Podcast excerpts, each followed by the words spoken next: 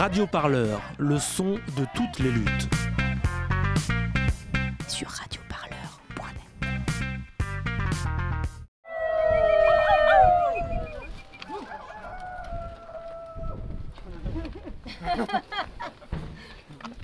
Voilà, on est sur la place de la mairie euh, de Bure, juste en face de la maison de la résistance, euh, une maison occupée par les militants anti-CIGEO, anti-projet d'enfouissement nucléaire, à quelques encablures de la mairie.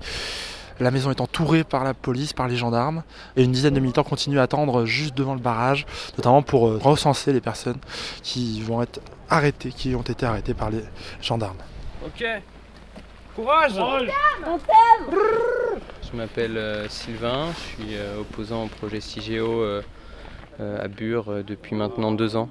On a tous été réveillés par euh, des hélicoptères, des drones au-dessus de nos têtes et dans les villages alentours. Après, euh, il y a eu une perquisition à la maison de résistance euh, où la soixantaine de personnes n'ont pas voulu, en fait, n'ont pas compris et ont, refusé cette perquisition. Puis ils se sont barricadés dans le dortoir et c'était ultra violent en fait à l'intérieur. Les flics ont tout cassé au bélier.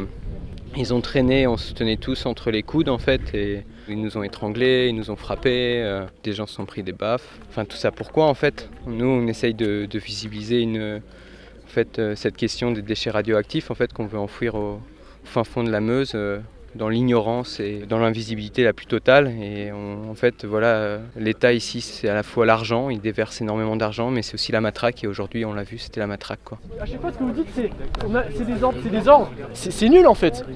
Vous êtes même pas capable de défendre avec euh, juste euh, des idées ce que vous êtes en train de faire là en fait. Ça, c'est quand même incroyable. Je sais pas comment vous faites. en Caroline fait. Fiat, FIAT, députée France Insoumise de Meurthe-et-Moselle. Bah écoutez, moi quand je suis arrivée, je voulais rentrer dans la maison. Étant donné que j'étais invitée par les propriétaires de la maison, on m'a pas laissé rentrer malgré que je sois députée avec mon écharpe. Ça fait plusieurs fois que Monsieur Le Cornu fait comprendre que les militants sont violents. Je l'ai interpellé euh, dans l'hémicycle par rapport à ça, en disant qu'il fallait arrêter de faire croire euh, n'importe quoi. Deux fois de suite, on en a parlé. Cet après-midi, on va encore en parler. Oui, il n'y a, pas- il y a pas à avoir à dire que euh, les militants sont violents. À l'heure actuelle, s'il y a eu un cas de violence, c'est bien un militant anti-bure qui s'est retrouvé avec des doigts de pied en moins. Je, ne comprends pas. Je ne comprends pas.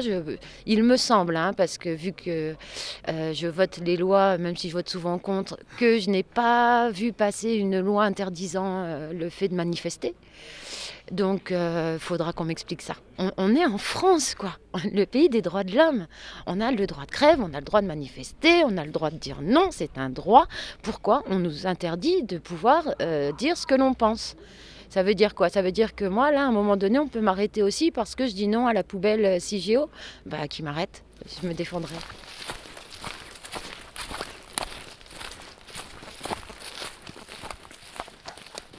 D'accord. Là, on est où à peu près On est dans le bois de la caisse, si on continue par là tout droit, normalement on va devoir traverser l'Ormançon, la rivière, du coup on va être dans des champs un peu à découvert. Ouais. C'est là où c'est un peu tordu, voir euh, quel point ils sont vigilants.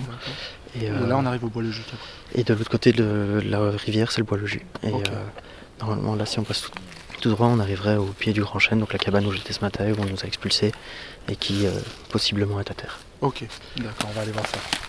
C'est parti. Donc là, on est au milieu de la forêt.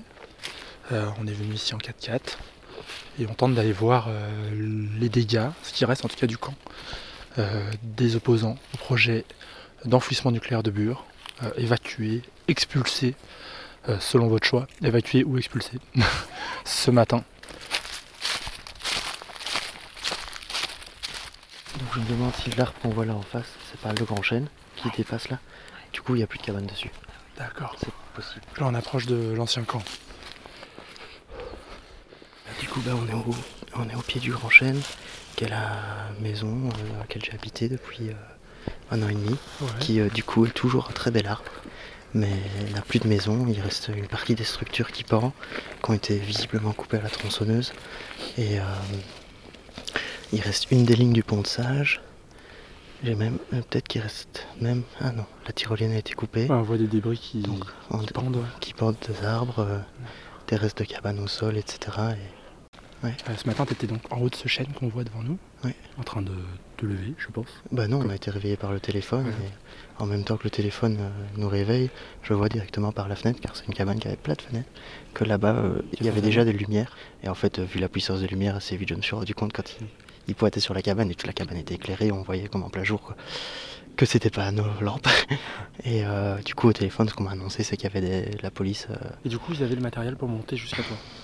Euh, du coup, ils avaient la police de grimpe et qui nous a dit qu'ils avaient aussi été les ceux euh, qui avaient intervenu sur Sivas.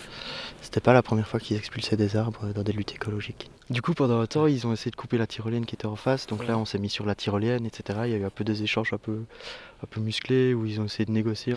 Et du coup, là, vu qu'on savait que la, la plupart de la forêt était.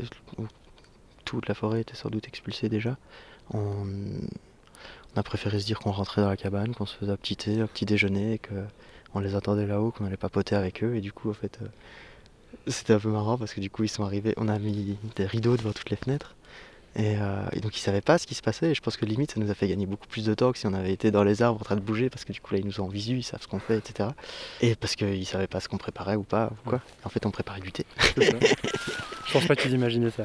Et, euh, et puis après avoir tourné deux trois fois autour de la cabane, ils font Ouais, monsieur, on peut rentrer, etc. Bah, je bah, toquer comme tout le monde, hein.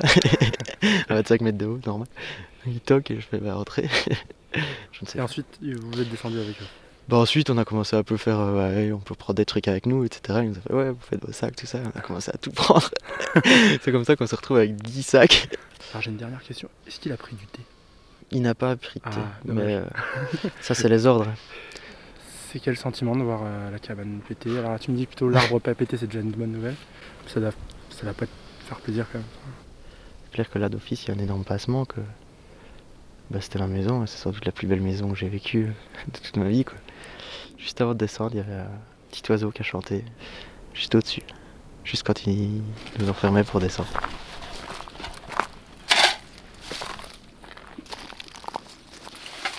Ils sont en train de créer les conditions d'amplification de la révolte et euh, maintenant on voit toute l'hypo- l'hypocrisie la plus totale en fait du gouvernement Hulot qui déclarait vouloir euh, faire des consultations et ne pas agir dans la brutalité. Aujourd'hui c'est tout son contraire quoi. Bure on sait tous le placer sur une carte, on sait qu'il y a un projet de poubelle nucléaire et c'est que le début d'un combat. On appelle à, des rassemblements partout, on appelle euh, aussi à venir en masse à Bure dans les prochaines semaines. Il va y avoir une manifestation de réoccupation du bois. Donc euh, voilà, c'est que le début d'une bataille. Et en choisissant la, la voie de la, force et de la violence, en fait, c'est eux qui sont entiers responsables en fait, du pourrissement de cette situation. Radio Parleur, le média qui vous parle des luttes et qui vous en parle bien. Sur Radio.